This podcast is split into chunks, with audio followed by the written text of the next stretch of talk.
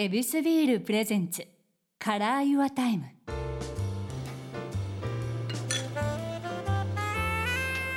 目抜き通りから一本入った静かな通りに佇む一軒の店 Your Time ランチから夜の一杯まで気軽に人々が集うこの店にはさまざまなお客様がやってくる。今日のお客様は画家の杉田洋平さん。ようこそいらっしゃいました。ありがとうございます、はい、こちらこそ。ありがとうございます。お呼びいただいて。当店ではですね、はい。毎回お客様と美味しいエビスビールで乾杯するんですけど。はい。楽しみです。あ嬉しい、ええ。ビールはお好きですか、ええ。はい大好きです。はい。ありがとうございます。では、すみません、手酌になってしまはいいこちますが。らこそです。早速じゃあいただきます。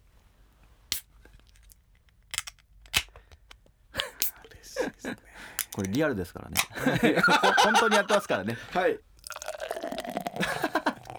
やなんかこれ BGM みたいで本当ですからねこれねいい音させますね。完全に今杉田さんが奏でてくれたと思います。はい、ありがとうございます。あそれでは、エビスビールで乾杯。はい乾杯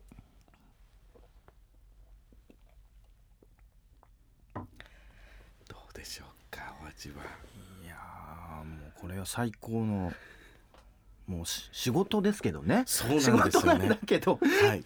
仕事でこれ飲めるっていう一番贅沢なものをはいいや、ビールって結構飲まれるんですか？まあね本当に飲むって言ってももう最初は必ずビールですもんねあそっねか。気取った時は恵比寿を飲むっていうね わかります。ええはい。体へのご褒美ですね。ちょっとでも気を緩める時間になればと思います。よろしくお願いします。気緩めすぎてもあれなんで でもねちょっとリミッターをちゃんとしないと何をおっしゃる。ぶっ壊してください。いやいや改めましてですね、杉田洋生、皆さんもご存知かもしれませんけども、えー紹介させてください。武蔵野美術大学をうんご卒業後、現代美術家として活躍されております。その前に遡りますと、三重県津市出身ということで、僕と一緒なんですよね。えー、うん東京なんですよね18歳までいられたということで。はいうん8歳ですね浪人からこっちにいるっていうことですねそうなんです。いや僕も18から上京した組ですから。はい NSC かなんかですよね確か僕はね、あの吉本一回踏んで辞めて渡辺プロに、はい、はい、そうですよね、はい、はい。荒くれ問題ですね当時。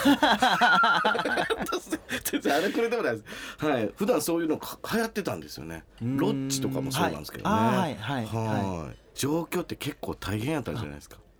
ああ多分そのもう目のアイコンタクトでその大変さみたいなのをちょっと今共感したというか、あ想像していただいたかもしれないんですけど、はい。ほとんどいないんですよね。そうでしょうねあの場所だったら名古屋だったり大阪だったりっていうのが頑張ってもその辺っていうのが多くってで多分関東の方にとかあるいは一言ああげようと思って、その村を出てっていうのって本当にわずかしかいなくって、あの心細かったところは、はい、ありますね。そこからよくこの志しっかりと持って上京されたなと思って僕はもうこのプロフィールだけでも感動あですよいえいえいえとんでもないです。津市ってね、あの県庁所在地だなんて言われますけど、もう本当一歩駅出たらとんでもない田舎の景色です。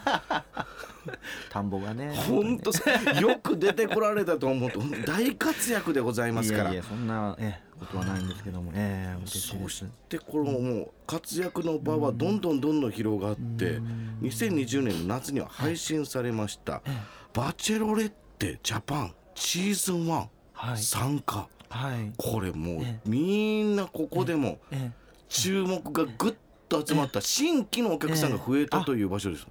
ああそうですね。今まではやっぱアート通というかアートのやってる人とかアート買ってる人というか興味ある人の中ではあの頑張ってたんだとは思うんですけどもこのバチオレッテジャパンに参加することによってアートに興味ない人もわりかしその名前を知っていただいたあのすごくターニングポイントになった気がします。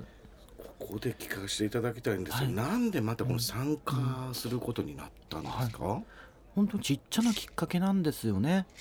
あの大失恋大失恋というか失恋してで実家にまあ、正月があってあの帰ったら甥っ子と姪っ子をこうだあの戯れる時間があってあすごいその尊いなっていう素敵だなと思ったんですよね。で自分がずっとアート頑張っててそういう自然なその車を持ったり、えー彼女ができたりお嫁さんができたりっていう自然の営みをその三次的四次的な夢にしてたんですねちょっと置いてきてたみたいなところがあってでバチョワレッテジャパンっていうのはこう真実の愛を見つける旅っていうのがテーマなのでちょっとだけこうピンときて、うん。いろんなことを考えると怖かったんですけどもまあちょっとまあ環境を変えるじゃないですけども思い切ってちょっと直感に任せて出てみたっていうのが最初なんですけどね。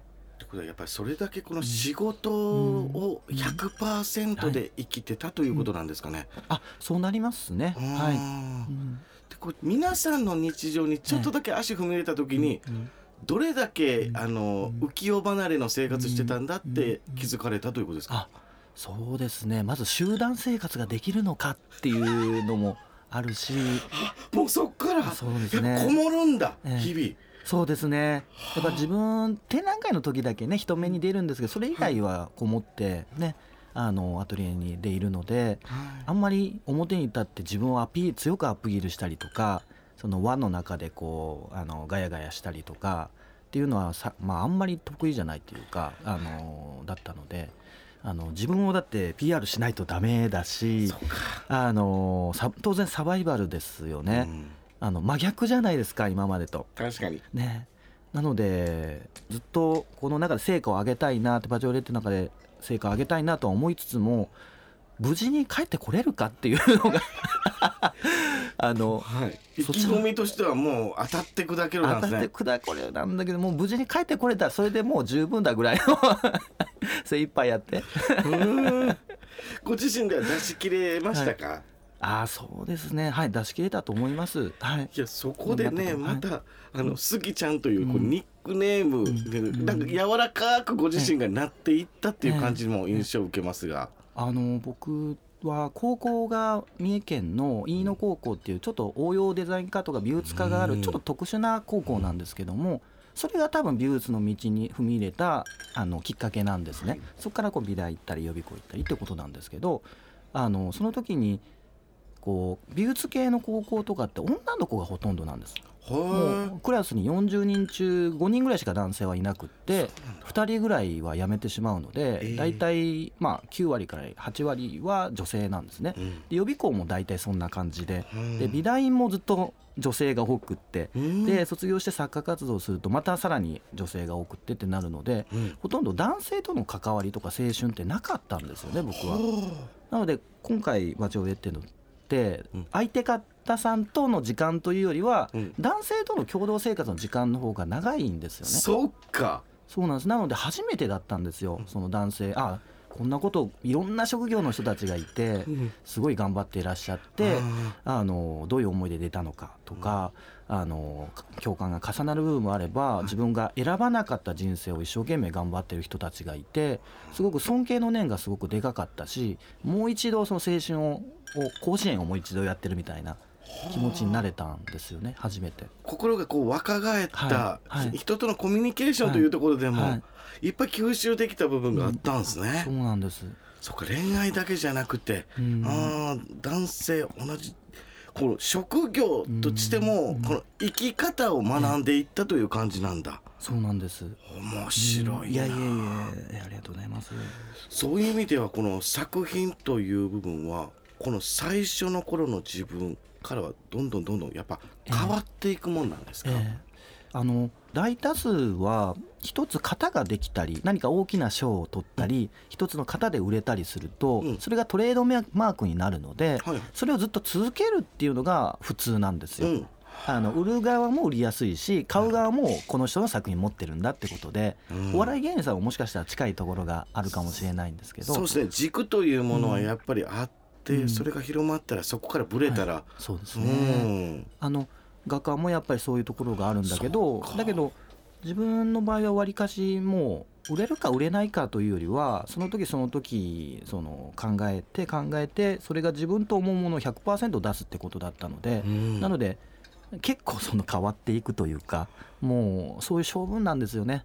あの昨日の自分と今日の自分は違うんだっていうことで今日一番いいと思うものを作るっていう感じでやってたので過去を思い返すと本当に同じ人とは思えないような作品が結構多いっていうタイプなんですね。日々じゃあアップデートという形で、そうですね、はい、はあ。その変えてもいいって思ったきっかけって何なんですか、いやあの多分本当は変えたらダメなんです。今も今もそうなんですだけどそれしかできないんですね。同じことができないんです。どうしてもできないのであの繰り返しってことができないんですね。なんでもうこれはもうごめんなさいってもう自分のやりたいことしかできないんでうん。あのそれが自分だと思ってお願いしますっていうふうにやってます例えばじゃあこのあアートの作品展をするときに、はい。でテーマっていうのを決めたら、そのテーマからでも杉田さん流がバラバラにはい。こう見れるという形なんですか、あのディズニーランドを作ってるような感じなんですよね。だからえーメリーゴーランドがあったらあのすごい素敵なメリーゴーランドができたとして、メリーゴーランドが10個あってもつまんないわけですよね。なるほどメリーゴーランドがあったら隣にジェットコースターが必要だし ジェットコースターの横にはハニーハントが必要だしじゃないけども、来た人っていうのはやっぱりそれを手がかりにあの絶叫マシンの次はじゃあメリーゴーランドゆったりしようそのコーヒーカップでゆっくりしようっていうふうにクラングルート食べようっていうふうになるわけですよね。はいだから自分がお客さんだったらあのどういうのが楽しいかなって言ったら見応えのある作品の横にその見応えの作品ができるまでのその終作があったりとか、あるいはそこに行き着くまでのちょっと遊び心で作ったものがあったりあるいはこれからやっていこうと思ってる実験的なやつがあったりっていうのが必要な気がして一枚のこう遊園地を自分で作ってるみたいな感覚なので一見バラバラのようには見えるんですけどもディズニーランドっていうそうテーマとしては一貫してるっていうやり方なんですよね。いやこれまた本当に珍しいという部分でも、はい。やっぱこう美術家さんっていうのは、はい。あの自分のうん。作品をぶつけることがうん。皆さんの満足にもつながるという考えかなと思ってましたが、ええ。もう来る人のこと前提でうん。自分の力をぶつける、うん。それが杉田流なんですね。あのー何なんですかね自分も、あのー自然とそうなったっていうのもあるんですけどはあ自分のことってこう自分が一番よく分かってないっていうふうに思うんですよね。だから自分の服だったり髪型でもそうですけども自分はこれが似合ってるっていうふうに勝手に決めつけてる部分って多い気がするんですよね。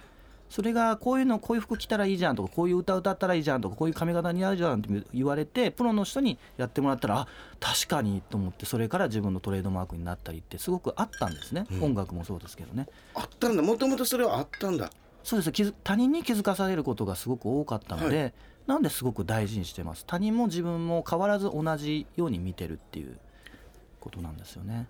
いつからその、なんていうんですか、若き日のトゲトゲ、あれってブリンと丸くなっていったんですか？あー本当にナチュラルにこうなったっていうのもあるんだと思うんですけど作品が本当にあの絵とかってすごい、うん、湯水のごとく売れるっていうわけでもないと思うんですよね。で特に自分もこうコンクールで賞を取ったりはしたけどもなんか大きなプロダクションだったりとか大きなプロデューサーというか敏腕メガギャラリーさんにこうプロデュースしてもらってこうデビューしたってわけじゃなくって本当にこうちっちゃなところからお客さんと喋りながらあの少しずつファンが増えていって今になってるのでこういかにその自分が分かってないかとか自分が独りよがりなのかっていうのを痛感してたんですよねずっと。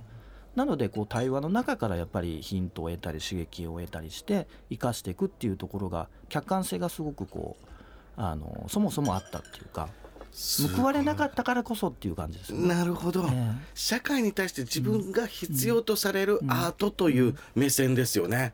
あの気をつけないとダメなのはねあのやっぱデザイナーとかイラストレーターではないのでこういう需要があるからこれをするっていうことではなくって自分の本当にやりたいこと奔放にやりたいことを応援してくれるお客さんを一人でも出会えたらいいなっていう作業なんですよね。ちょっと失礼な言い方になりますけども、はい。芸人的な考え方ですね。あそうかもしれない。今回集まってるお客さんに対してどう笑いをかけるかって客層を見てネタを変えますから、もうその空間を楽しませることに命をかけてるんだ。